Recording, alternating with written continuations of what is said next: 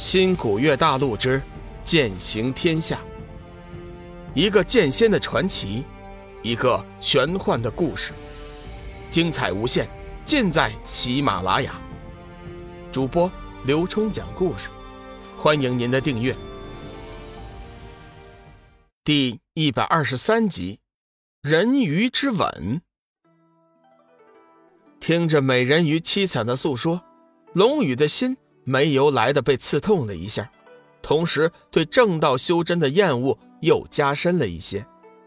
紫云真人脑海中瞬间闪过无数个念头，最终还是收起了仙剑，两眼盯着美人鱼，默默无语。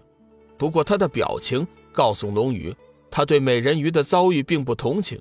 普天之下能让紫云真人动容的事情，除了他的妻子，并无他事。人鱼小姐，我们多有冒犯，还请见谅。既然这里没有我们需要的药草，我们就此告别。你放心，我可以保证，今天的事情绝对不会对任何人提起。顺便提醒一下，你们的幻阵某些地方需要再完善一下，否则时间一久，难免还会被人发现。话毕，龙宇便转头离开。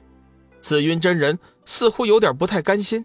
迟迟不肯动身，龙宇转过身，冷哼一声：“哼，紫云师兄，你且跟我回去。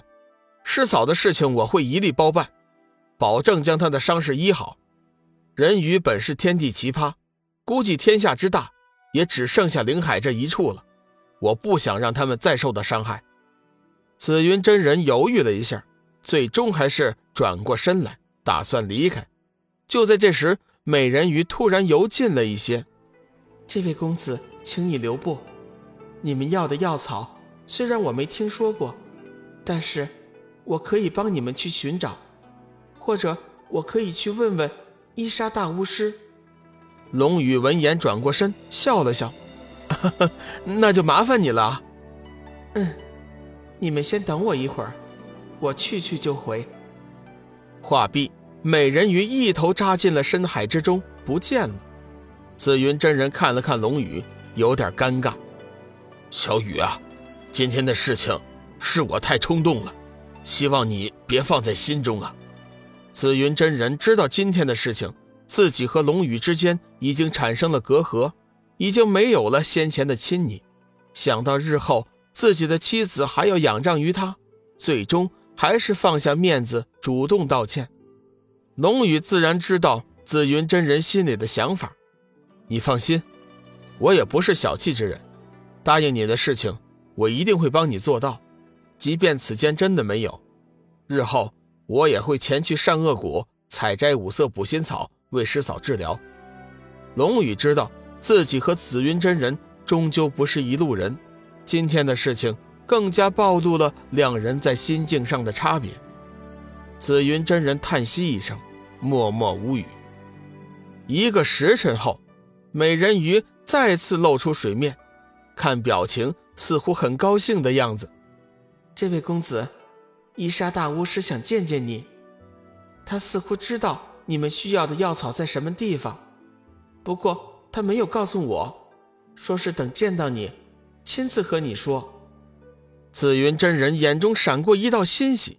随即又归于平静。伊莎大巫师是什么人？他在什么地方啊？我们现在就过去吧。想到五色补心草，紫云真人恨不得立马就见到人鱼口中的伊莎大巫师。谁知美人鱼却说：“这位真人，伊莎大巫师说了，人鱼一族只欢迎朋友，你不在受邀之列，所以伊莎大巫师。”希望你现在就离开这里，只留下这位公子就行。什么？紫云真人顿时大怒，这些妖孽居然不欢迎自己！不行，谁知道你们安的是什么心呢？我不能让小雨独自一人跟你前去。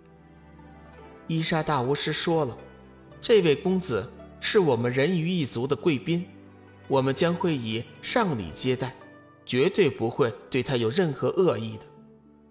美人鱼巴巴地看着龙宇，眼中像是快要滴出泪水一样，生怕他也拒绝。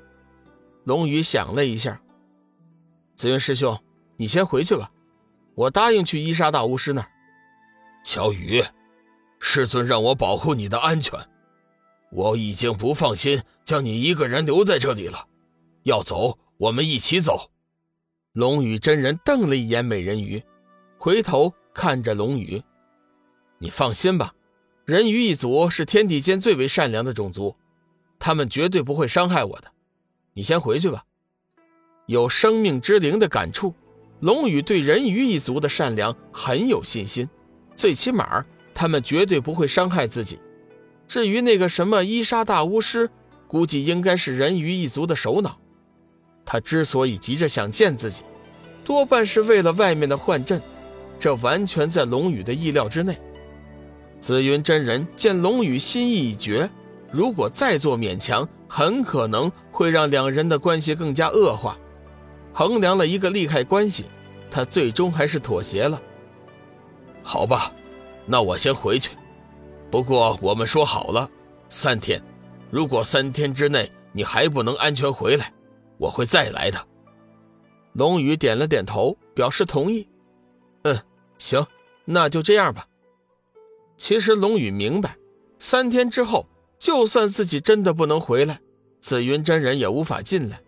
幻阵几乎在无时无刻的变化，除非是通晓阵法之人，一般人只要是出去，就再也无法再进来。紫云真人离开后，美人鱼当即引路，潜入海中。龙宇犹豫了一下，拿出几张避水符来打在了身后，紧紧地跟在那条美人鱼身后。美人鱼在水中姿态优美，而且速度极快。潜了数十丈之后，龙宇越发的感觉深海之中的压力，行动迟缓起来。他知道碧水符坚持不了多久了。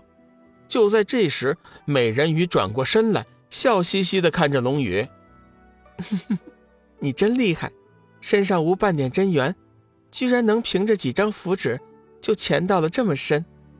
不过整个灵海都被施了禁法，海水重力是寻常海水的百倍。再往下，你的避水符咒肯定是没用了。不过，我有办法。说着，美人鱼突然抱住了龙宇，还没等到他反应过来的时候，美人鱼已经紧紧地吻住了他的嘴巴。随后，龙宇便感觉有什么东西从美人鱼的嘴巴里进入到了自己的体内。与此同时，他感觉到原先的那重重的海水压力顿时消失，身上说不出的一阵舒服，自己似乎已经和周围的海水融为了一体。本集已播讲完毕，感谢您的收听。长篇都市小说。农夫先田已经上架，欢迎订阅。